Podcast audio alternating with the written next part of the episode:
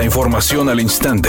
Grupo Radio Alegría presenta ABC Noticias. Información que transforma.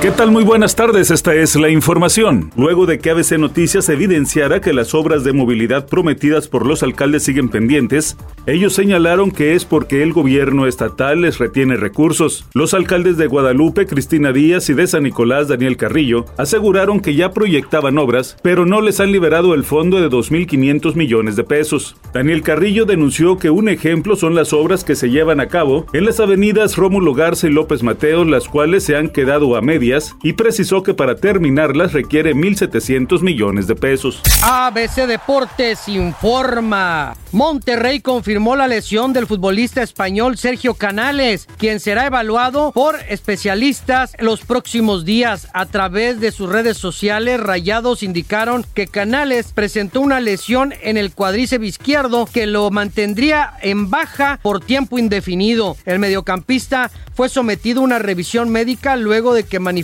un dolor en el muslo izquierdo. Trascendió que el jugador presentó la molestia durante uno de los entrenamientos y se ausentó de las prácticas del fin de semana. Canales sería baja del equipo por al menos dos semanas. Se perderá el partido de hoy contra el equipo de Puebla y tampoco vería acción contra los Bravos de Juárez en el estadio BBVA el fin de semana. Asimismo, podría perderse el clásico Regio 134 partido amistoso que se jugará el 14 de octubre en Houston, Texas. Esto le costará al Club de Fútbol Monterrey por dos semanas fuera 3 millones 567 mil 632 pesos en lo que percibe en 15 días el español Sergio Canales.